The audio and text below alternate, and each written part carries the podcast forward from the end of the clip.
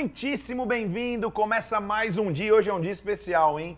Dia 60 da leitura bíblica. Chegamos a 60% da nossa leitura. Faltam só 40. Estamos chegando. 60 dias de leitura ininterruptas, ou seja, dois meses que a gente está junto aqui, lendo a palavra de Deus diariamente, buscando a presença do Pai.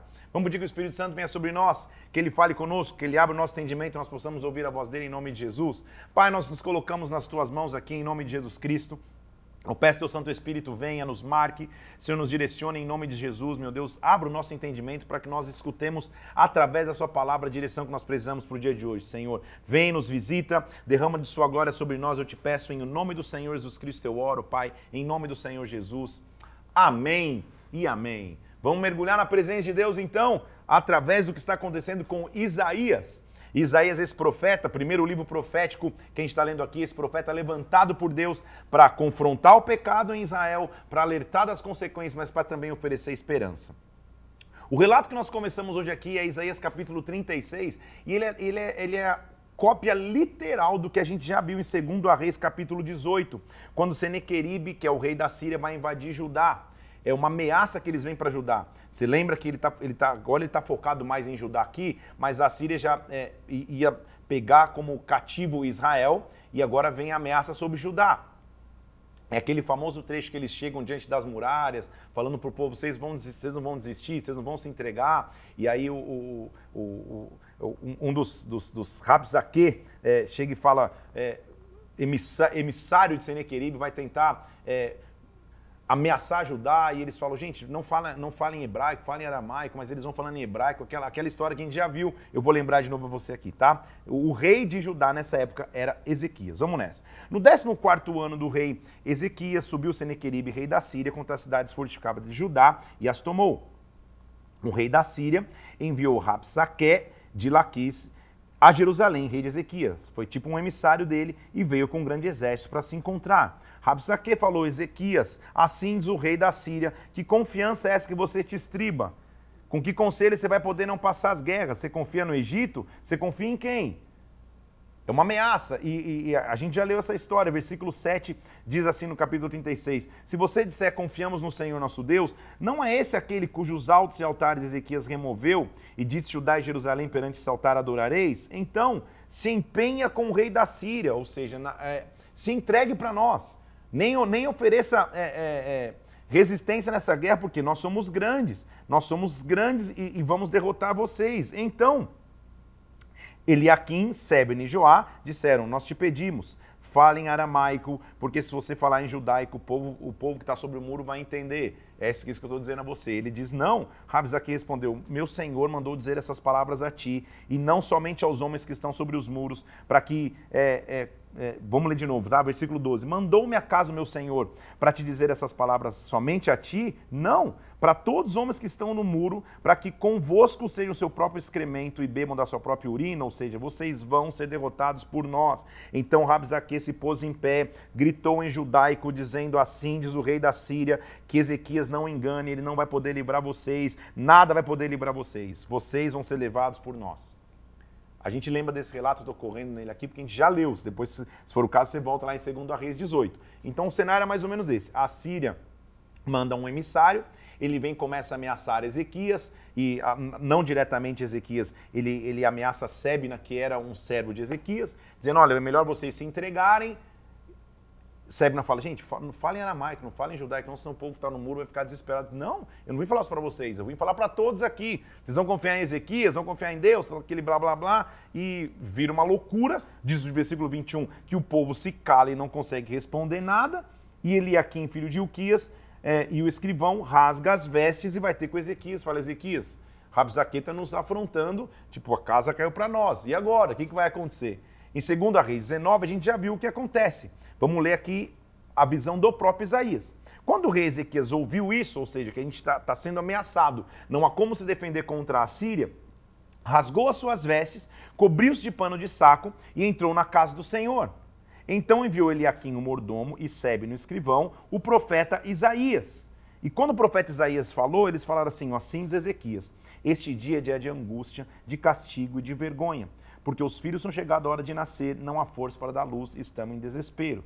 Porventura o Senhor teu Deus terá ouvido as palavras de Rapsaque, a quem o rei da Síria enviou para afrontar a nós? O que vai acontecer conosco?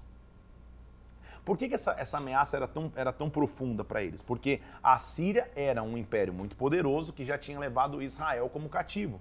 E agora o cativeiro para nós é inevitável. Isaías, é isso mesmo? A gente vai cair é, nas mãos da Síria também? Ezequias manda buscar o profeta e, vai, manda buscar informação com o profeta. O que Isaías vai responder? Versículo 6. Isaías lhe disse: Assim diz o Senhor: Não temas por causa das palavras que vocês ouviram contra os servos do rei da Síria, porque eles blasfemaram contra mim.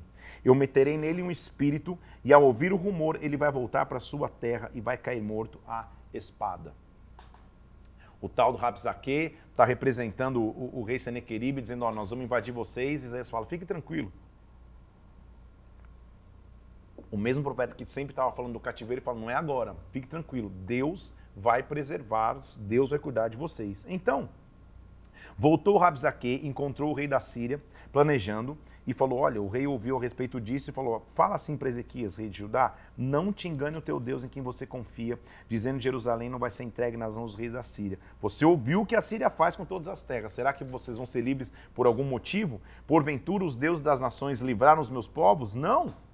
Ele manda uma carta dizendo: olha, não ofereça resistência. Quando Ezequias pega essa carta, versículo 14, ele leu e subiu à casa do Senhor e se estendeu perante o Senhor, dizendo: Senhor dos exércitos, no versículo 16 do capítulo 30, 37. Senhor dos exércitos, Deus de Israel, que está entronizado acima dos querubins, só o Senhor é Deus de todos os reis da terra, só o Senhor fez tudo. Inclina, Senhor, os teus ouvidos, escuta a oração, abre os olhos e vê. Senhor, versículo 20 Livra-nos das suas mãos, para que todos os reinos da terra saibam que só tu és Senhor. Então, o cenário é esse: ameaça, o Rabzaque volta e fala com o rei, o rei fala, cara, manda uma carta para eles, para eles nem oferecerem resistência. Será que todas as nações a gente invadiu? Eles eram poderosos demais, a Síria, né? É, os, os, deuses deles não protegeram? Será que o Deus desse, dessa nação aí de Judá vai protegê-los? Ezequias clama ao Senhor, ele fala, cara, a única resposta que eu vou ter é o Senhor. Então Isaías mandou dizer a Ezequias: Assim diz o Senhor, versículo 21, Deus de Israel. Visto que você me pediu acerca de Senecaribe, rei da Síria, esta é a palavra que o Senhor falou a respeito dela. A virgem filha de Sião te despreza e zomba de ti. A filha de Jerusalém balança a cabeça por detrás de ti. A quem você afrontou, a quem você blasfemou, você lutou contra o santo de Israel. É uma demonstração do poder de Deus, gente de mais uma vez que nós temos um Deus que controla todas as nações. Ele não pode ser controlado por ninguém. Então a Síria era poderosíssima, mas ela só Judá só cai aos pés da Síria se Deus assim permitir. Então ele está dizendo: olha, por meio dos teus servos, a Síria, você afrontou o Senhor com a multidão dos teus carros, você veio. Acaso você não ouviu que desde os dias remotos já tinha assim planejado? Agora eu faço executar o que eu quis. Eu vou fazer. Eu, olha o versículo 28. Eu conheço o teu assentar, eu conheço o teu sair, eu conheço o teu entrar, eu conheço o teu furor contra mim. A tua arrogância subiu até os meus ouvidos, e como um anzol no teu nariz, eu vou colocar um freio na tua boca. Ou seja, eu vou mostrar o tamanho do meu poder. A Síria pode ser grande demais. E por que esse capítulo está aqui? É a visão de Isaías daquilo que a gente está ali, já, já tinha lido. Porque a gente sabe que o cativeiro ia acontecer. Mas o cativeiro, na verdade, é uma permissão de Deus. O cativeiro não é porque, no caso de Judá, a Babilônia era grande demais. No caso de Israel, porque a Síria era grande demais. O cativeiro era permitido pelo próprio Deus. Então não se engane você, é, a Síria, não se engane você, Babilônia, achando que vocês são grandes. Eu vou escapar. Então ele dizendo assim: ó, isso vai ser um sinal para vocês. É, versículo 30. Este ano se comerá o que espontaneamente nascer. Daqui a pouco, no terceiro ano, vocês vão semear, vão colher. Eu, a vida vai continuar. O que escapou da casa de Judá vai lançar raízes e vai dar fruto. O que, o que escapou de Jerusalém vai ficar, vai ficar de pé, porque o zelo do Senhor dos Exércitos vai fazer isso. Então, assim diz o Senhor acerca do rei da Síria: ele não vai entrar na cidade, ele não vai, ele não vai lançar flecha alguma, ele não vai ter escudo. Pelo caminho que ele vier, versículo 34, por esse caminho ele voltará. Então, versículo 36, o anjo do Senhor feriu o arraial dos assírios e 185 mil homens se levantaram os restantes pela manhã e todos eram cadáveres. Retirou Senecaribe, rei da Síria, e voltou e ficou em Nínive. Estando ele a adorar na casa do seu Deus, o feriram a espada e ele morreu. Então, Deus mostrou o tamanho de sua grandeza, o tamanho de seu poder. É um registro histórico, e aí é, é diferente né, do relato. Isaías, até então, a gente estava acostumado a ver ele falando de, de, de, de, julgamentos e de visões proféticas. 37 é o primeiro capítulo que ele está falando de forma mais histórica. É meio como um, um interlúdio, sabe? Se eu pudesse te dizer, do, de Isaías 1 ao 35, ele está falando muito mais de julgamentos e de esperança. Há um intervalinho de tempo para daqui a pouco ele começar a falar da, da esperança e da redenção que virá sobre Israel. Então, Isaías são 66 capítulos. Do 1 ao 35 é como se ele estivesse falando dos julgamentos que vão acontecer. Entre o 37, perdão, 36 e o 39 é a história do ataque da Síria e como Deus protegeu a Síria. É, o Judá da Síria. A partir do 40 a gente vai falar de redenção. É isso que vamos ver então, tá? Então Ezequias é livrado de forma sobrenatural. Meu Deus, esse rei deveria confiar em Deus de forma mais sobrenatural ainda, porque no 38 vai mostrar que ele, que ele adoece. A gente já ouviu essa história também. Naqueles dias, versículo 1 do capítulo 38. Ezequias adoeceu de uma enfermidade mortal. Isaías foi ter com ele e falou: Assim do Senhor, põe em ordem em tua casa, você vai morrer, você não vai viver. Estou no capítulo 38, a equivalência desse texto é segundo a Reis, capítulo 20. Ezequias olha para a parede, ora ao Senhor e fala: Senhor, lembra da tua fidelidade, lembra do teu coração. E ele chorou muito. Então o Senhor veio através de Isaías, dizendo assim: diz o Senhor, versículo 5: Eu ouvi a tua oração, ouvi as tuas lágrimas, eu vou acrescentar aos teus dias 15 anos, vou te livrar do rei da Síria e vou defender a cidade. Então, é, como sinal, o, a, ele, ele fez retroceder 10 graus à sombra no relógio de Acás mostrando que Deus deu mais tempo a Ezequias. Com mais detalhes está a, a história de como ele foi curado em 2 Reis 20. Ezequias, inclusive, canta ao Senhor, agradece ao Senhor, dizendo que Deus o livrou da, da, da morte, Deus deu a ele mais tempo. Só que nós vamos ver, e você já lembra dessa história, que ele não teve cuidado porque Deus o protegeu da Assíria milagrosamente, como a gente já viu aqui no capítulo 37. Deus deu a ele mais 15 anos de vida de uma enfermidade mortal. Só que o capítulo 39 mostra que quando vem visitantes da Babilônia, quando eles vêm lá da Babilônia, ele abre os seus maiores tesouros e mostra os tesouros para a Babilônia. Porque aparentemente a Babilônia parecia ser um inimigo inofensivo. Só que a gente está vendo já a profecia de Isaías repleta de indicações para que eles tivessem cuidados, inclusive com a Babilônia. Então, abrir os tesouros para a Babilônia é desprezar a palavra profética. É, é, não ter cuidado com o que o profeta já tinha te alertado. Então, o capítulo 39 mostra que naquele tempo, Mer Merodach Baladã, filho do rei da Babilônia, enviou cartas e um presente a Ezequias, porque soube que ele estava doente. Ele estava doente, Deus deu ele mais tempo de vida. O rei da Babilônia manda cartas para ele. Ezequias se agrada disso, mostrou aos mensageiros da casa o tesouro, a prata, o ouro, os olhos finos. Ele vacilou com mais detalhes, isso já está descrito lá em 2 Reis, a gente já leu lá em 2 Reis, capítulo 20, que ele abre e mostra seus tesouros para a Babilônia. Quando isso acontece, Isaías fala, ei, versículo 3 do capítulo 39, Isaías o profeta veio ao rei Ezequias e disse, o que, que foi que aqueles homens te disseram?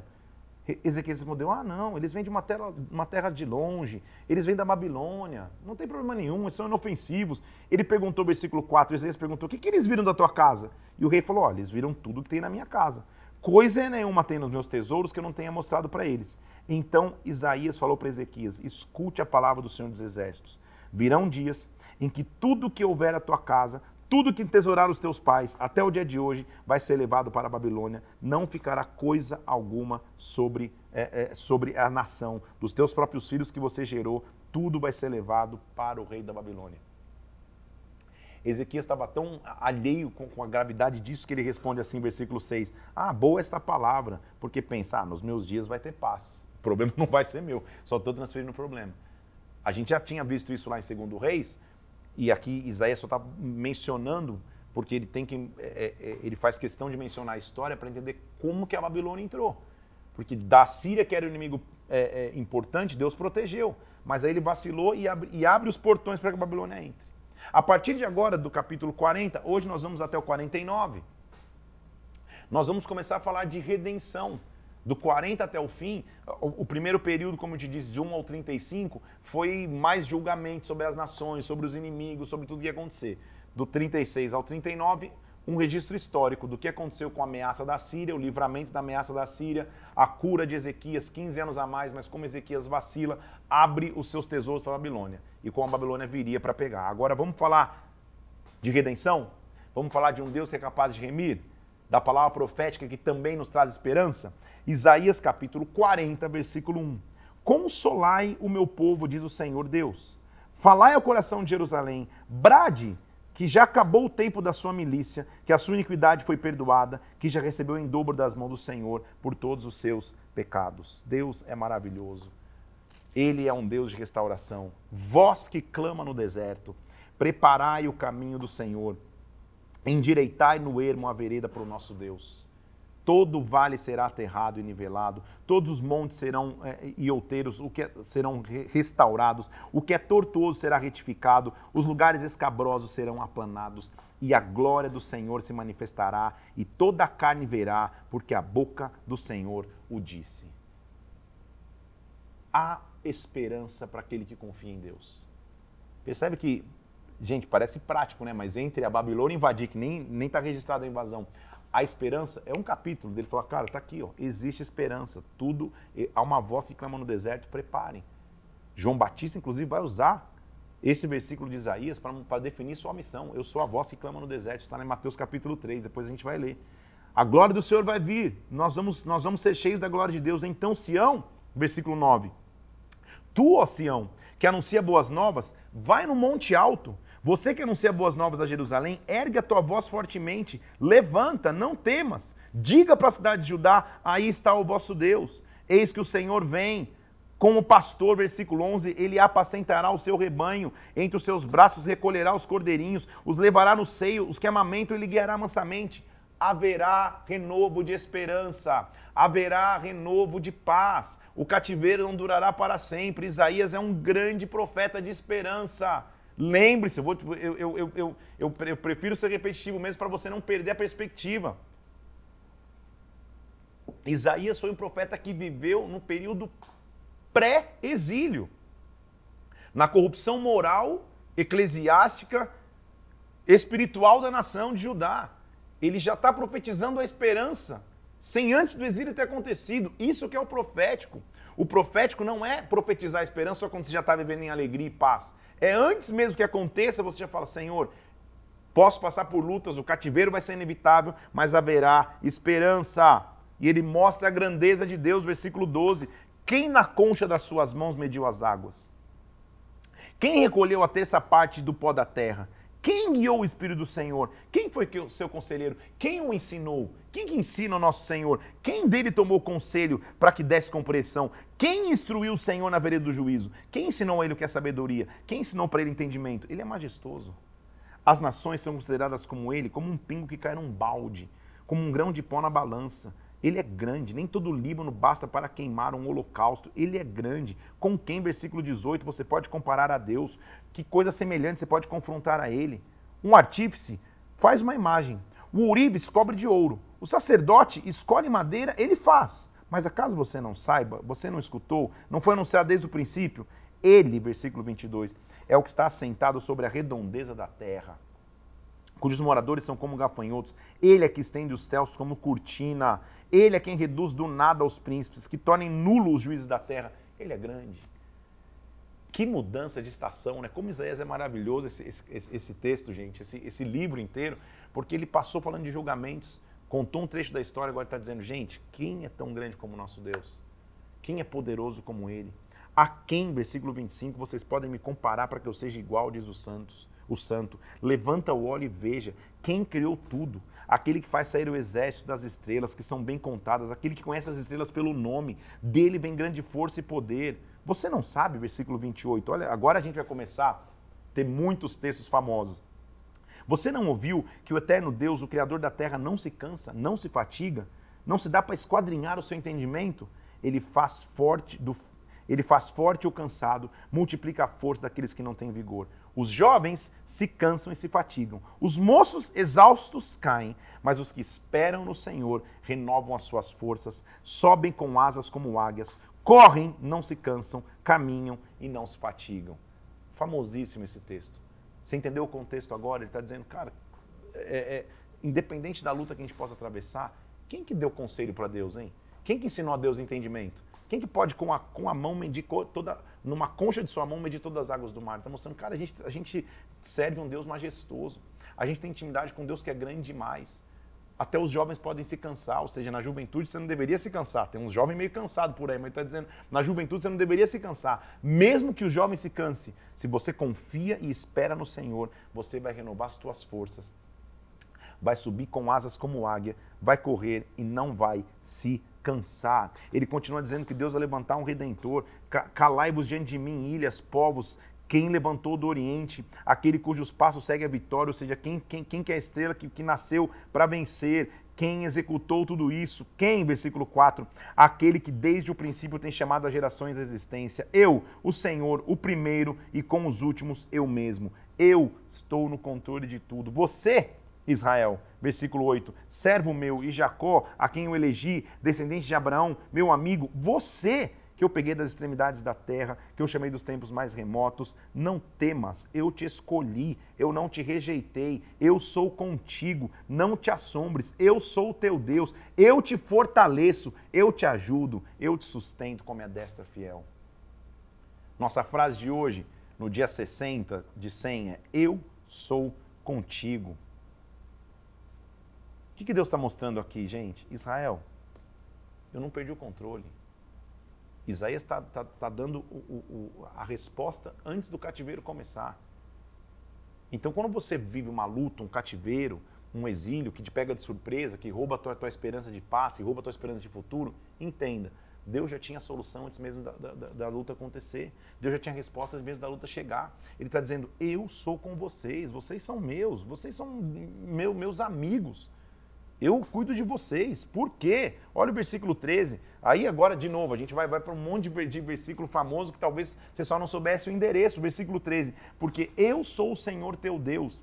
Eu te tomo pela tua mão direita e te digo: não temas, eu te ajudo. Eu te ajudo. Não temas, ó vermezinho de Jacó. Isso, é, isso, isso é, uma, é, um, é uma expressão de, de carinho, por mais que, que seja interessante, ou seja, não temos, vocês são pequenos, povinho de Israel, eu ajudo vocês, o Senhor, o teu Redentor, o Santo de Israel. Versículo 17: Os aflitos e necessitados buscam águas e não há, a sua língua se seca de sede, mas eu, o Senhor, os ouvirei eu, o Deus de Israel, não os desampararei. Abrirei rios nos altos, fontes no meio dos vales. Eu vou transformar o deserto em açudes de água. Para quê? Versículo 20. Para que todos vejam e saibam e considerem que eu, que foi a mão do Senhor que fez isso, que foi o Santo de Israel que os criou. Há uma glória de Deus aqui sobre nós, gente. Porque quando a gente fala de esperança, é realmente esperança, ter esperança, estar esperançoso em Deus, no poder dele, no seu braço, na sua mão poderosa, na sua mão de poder. Ele vai cuidar daquilo que você precisa. Ele é rei, ele é senhor, ele é grande,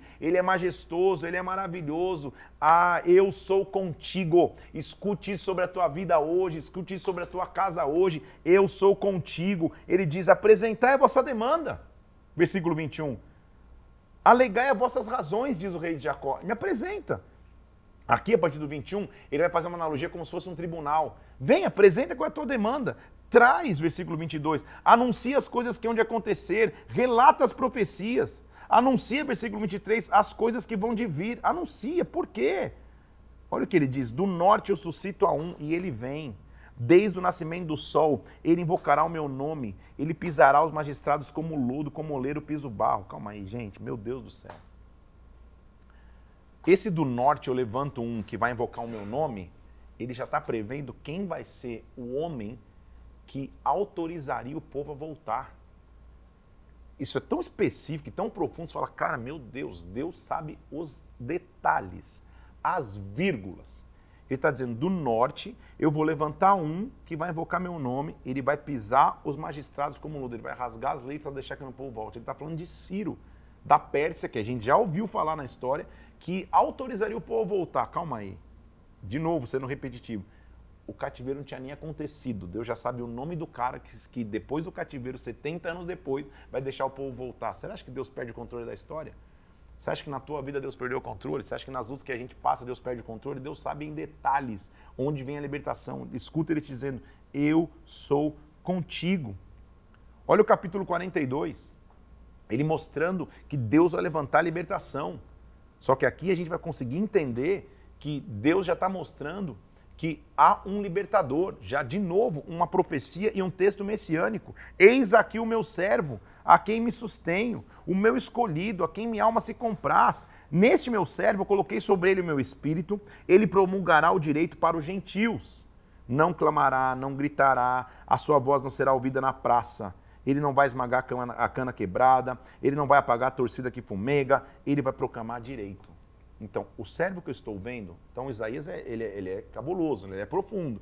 Ele já ele está vendo o Ciro se levantando, ok, daqui a pouco, calma, eu estou vendo um outro servo. Esse cara não é um revolucionário. Ele não esmaga a cana quebrada, ele não apaga a torcida que fumega, ele não veio fazer revolução. Eu estou vendo só ele proclamando direito. Ele não desanimará, versículo 4, ele não se quebrará até que ponha a terra o direito. As terras e o mar aguardarão a sua doutrina. Está vindo alguém aqui, mas eu estou vendo com tamanha autoridade, porque ele está trazendo um conserto sem revolução. O povo, quando Jesus Cristo vai vir lá na frente, esperava dele um revolucionário, mas ele veio exprimir a sua autoridade. Assim, o Senhor Deus de Israel criou os céus, que estendeu e formou a terra, que, que tudo quanto produz, que dá fôlego de vida ao povo. Assim diz um grande Deus: Eu, o Senhor, te chamei em justiça, tomar-te-ei pela mão e te guardarei. Olha o que ele está falando, meu Deus. E te farei mediador da aliança com o povo, luz para os gentios. Quem seria o mediador? Quem seria a luz para os gentios? Isaías já foi lá profundo. Ele já não está vendo só o retorno do cativeiro, ele está vendo a salvação da humanidade. Eu, o Senhor, vou levantar um que vai ser mediador da aliança. O que, que ele vai fazer, esse mediador? Ele vai abrir os olhos dos cegos, vai tirar da prisão o cativo, vai tirar do cárcere aqueles que estavam em trevas. Eu sou o Senhor, este é o meu nome, a minha glória não dou a ninguém, nem a imagens de escultura.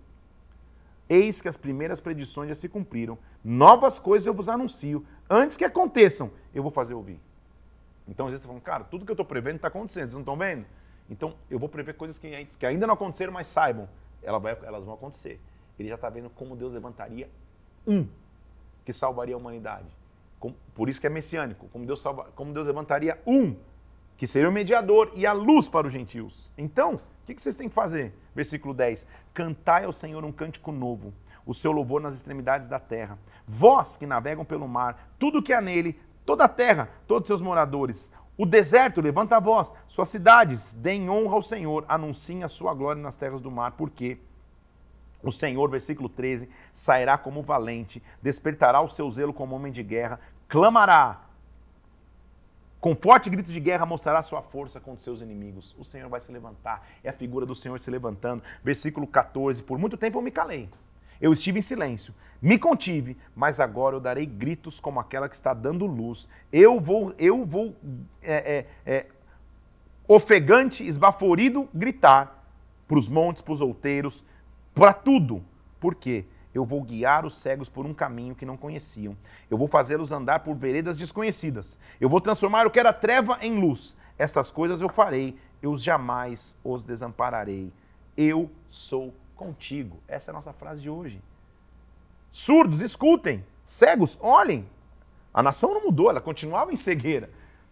Você que vê muitas coisas, mas não estão observando, tem ouvidos, mas estão ouvindo, escutem. Vocês são um povo roubado e saqueado. Versículo 22, capítulo 42. Vocês estão enlaçados, escondidos em cárceres, são postos em cavernas. Escutem. Escutem. Quem entregou Jacó por disposto de Israel por roubadores? Não foi o Senhor que permitiu? O que vocês estão vivendo, a luta estão vendo? Escutem, ou seja, abram seus ouvidos. Vai vir um resgate sobre Israel. Aí vem um dos, um dos capítulos mais famosos de todo Isaías. Assim diz o Senhor, versículo 1 do capítulo 43, que te criou, Jacó que te formou, não temas, eu te remi, chamei-te pelo teu nome, tu és meu. Quando vocês estiverem na luta, versículo 2, quando passarem pelas águas, eu serei contigo. Quando passarem pelos rios, eles não te submergirão. Quando passares pelo fogo, não te queimarás, nem a chama arderá em ti. Por quê? Porque eu sou o Senhor teu Deus, o Santo de Israel, o teu Salvador. Eu dei o Egito por teu resgate, Etiópia e Seba por ti. Porque você foi precioso aos meus olhos, digno de honra, eu te amei, darei homens por ti, povos pela tua vida. Olha o resgate, gente. Não temas. Olha a nossa frase de hoje. Porque eu sou contigo Trarei a tua descendência do Oriente, vou agitar do Ocidente, vou dizer ao Norte entrega, ao Sul não retenha. Todos vocês vão voltar, vocês são chamados pelo meu nome, que eu criei para a minha glória, que eu formei e fiz. Traz o povo, mesmo que tendo olhos é cego, que, é, que, que, que, mesmo tendo ouvidos é surdo. Traz o povo que não me escuta, reúna-os. Vocês são minhas testemunhas, versículo 10. Os servos a quem eu escolhi, para que vocês saibam e entendam que sou eu mesmo Antes de mim não houve nenhum Deus, depois de mim não haverá nenhum Deus. Eu sou o Senhor, fora de mim não há Salvador. Ainda eu anunciei salvação e vocês vão ouvir. Versículo 13: Ainda antes que houvesse dia, eu já era. Ninguém possa livrar das minhas mãos, porque agindo eu, quem impedirá? Deus vai agir. Deus vai mostrar do seu tamanho e poder. O que Ele está mostrando, eu sou contigo. O que me traz mais, mais, mais alegria de ler isso aqui é saber que o povo tá, que, que, que, o povo teve a chance de ter acesso a esse material, essa profecia, antes do cativeiro acontecer, como se esse cara, dentro do cativeiro, lembra com esperança do que eu falei para Isaías, do que, eu, do, do que eu falei com os meus profetas. Assim do Senhor que vos redime. O Santo de Israel, versículo 14: por, por amor de vós, eu vou enviar inimigos contra a Babilônia, e de todos eu os farei embarcar como fugitivos. Vocês vão voltar. Eu sou o Senhor, vosso Santo Criador de Israel. Assim, olha outro trecho famoso. Assim diz o Senhor, que antes preparou um caminho no mar. Lembra do que eu já fiz? Que, a, que fez sair o carro, o cavalo, que nunca mais vão se levantar. Ele está dizendo: Eu já fiz coisas grandes, mas não vos lembrei das coisas antigas. Versículo 18: Nem considerei as antigas. Eis que eu faço uma coisa nova, está saindo à luz. Você não percebeu? Eu vou colocar um caminho no deserto, eu vou colocar rio nos ermos. Eu vou trazer águas no meio do deserto para que o meu povo celebre a mim. Eu vou mudar o cenário. Porém, vocês não têm me invocado. Vocês estão cansados de mim. Mas eu mesmo, versículo 25, apago as suas transgressões por amor de mim e dos teus pecados eu não me lembro. Como a gente tem que ser grato a um Deus que nos dá chance de recomeço, que nos dá a chance de, de, de, de, escrever a história de novo, que mostra o seu infinito amor para conosco. Deus nos ama incondicionalmente. Isso aqui para mim é maravilhoso. Ele começa a mostrar que o Senhor é o único Deus. Capítulo, nós vamos até o 49 antes. Quanto tempo, quanto tempo a gente tem em produção aí? Estamos indo, né? Ah, então tá bom. Então tá. 44, ele vai mostrar que o Senhor é o único Deus. Façam uma coisa, agora pois, escutem Jacó, meus servos, Escutem Israel quem escolhi.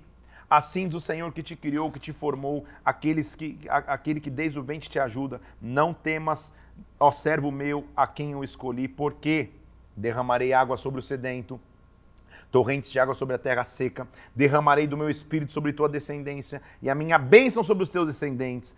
Eu sou o Senhor, eu, outros chamará o nome de Jacó, ainda outros escreverá na sua própria mão, eu sou o Senhor. Assim diz o Senhor, Rei de Israel, versículo 6, o seu redentor, eu sou o primeiro, eu sou o último, além de mim não há Deus.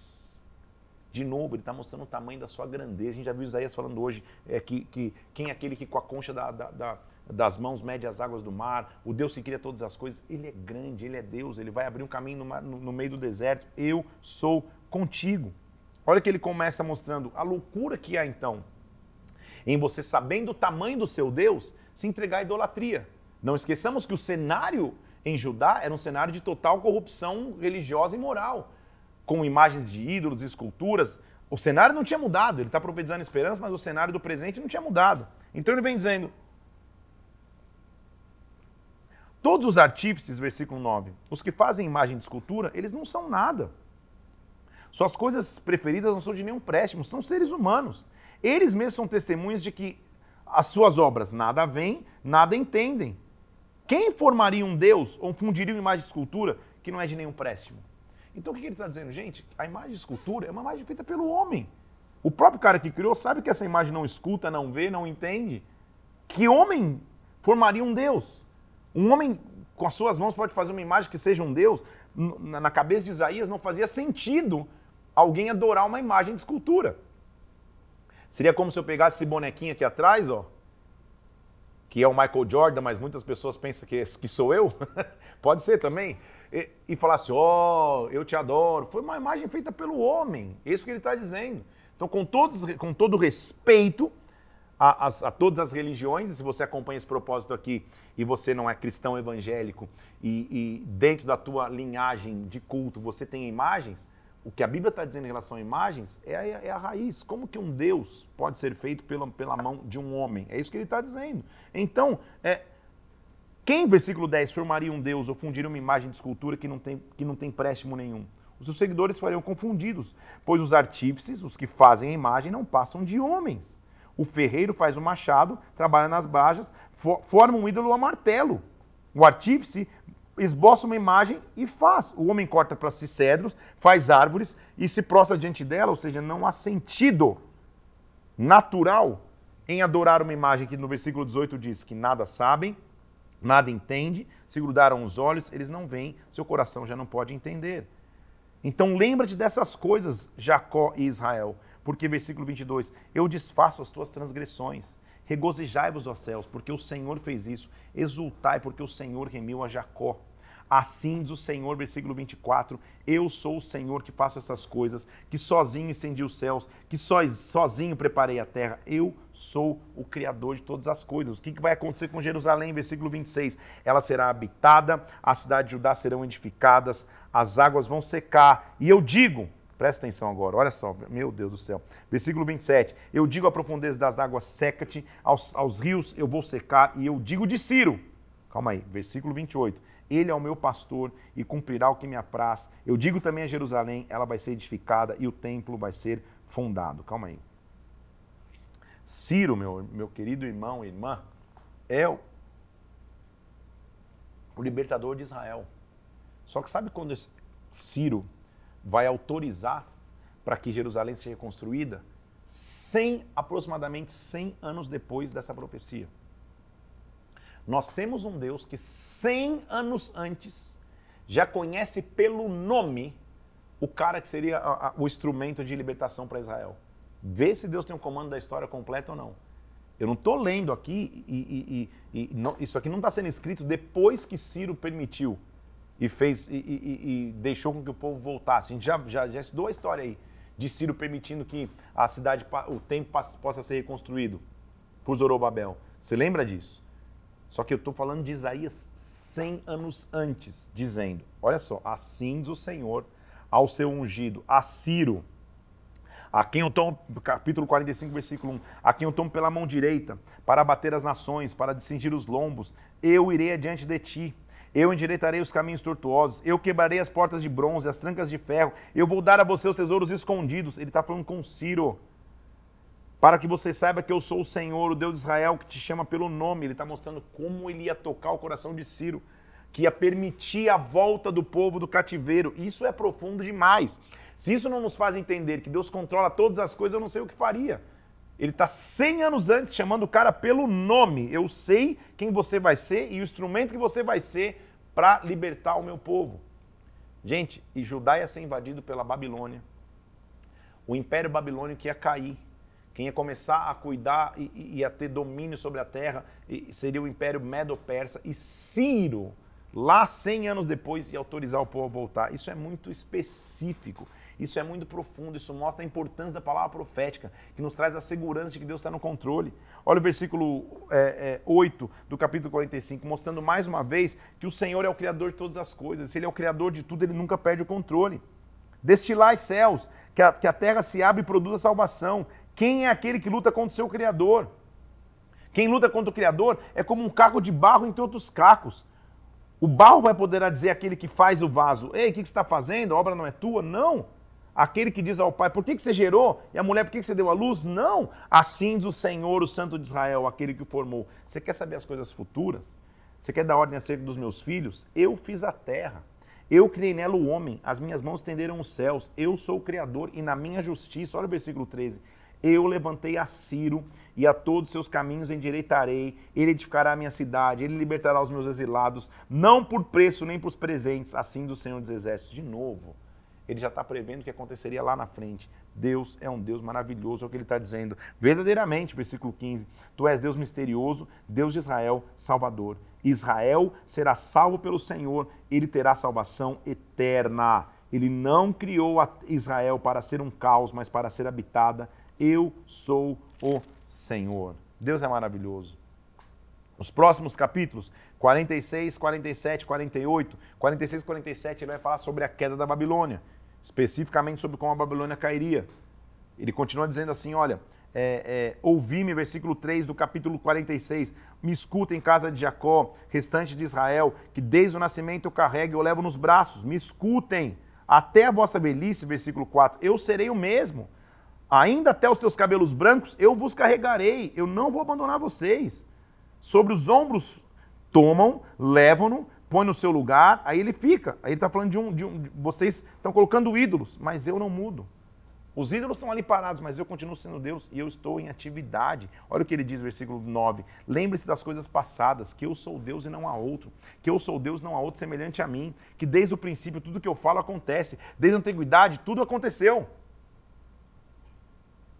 Me escutem. Olha o que vai acontecer, versículo 1 do capítulo 47. Desce e assenta-te no pó, Babilônia. Assenta-te no chão, no chão porque já não há mais trono, a filha dos caldeus já não vai ser mais mimosa e delicada, as tuas vergonhas vão ser descobertas, porque, versículo 4, quanto ao nosso Redentor, o Senhor dos Exércitos é o seu nome, ele é o Santo de Israel, ele vai se levantar contra a Babilônia. Por que, versículo 10? Porque vocês confiaram na maldade e disseram que ah, não tem ninguém que me veja. A tua sabedoria, a tua ciência te fez desviar e disse consigo mesma: Eu sou a grande, não há outra depois de mim. Vai cair também. De novo, tudo que Isaías mostra aqui é o tamanho de Deus. Que por mais que a Babilônia pudesse ser grande, ela não é maior do que o poder de Deus.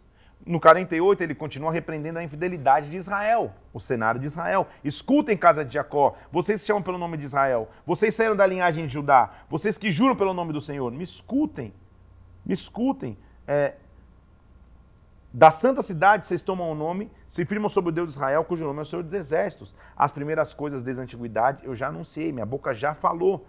Porque eu sabia que você era obstinado, a tua cerviz é como um tendão de ferro, a tua testa é como de bronze. Eu sei que vocês são teimosos. Vocês não ouviram, vocês não conheceram, antecipadamente não sabiam os seus ouvidos, vocês agiram insensatamente. Vocês foram transgressores. Agora, por amor do meu nome, versículo 9, eu retardarei a minha ira, por causa da minha honra eu me conterei para contigo. Por amor de mim, versículo 11. Isso é o que eu faço, porque a minha glória eu não vou dar a outros. Eu sou o Senhor.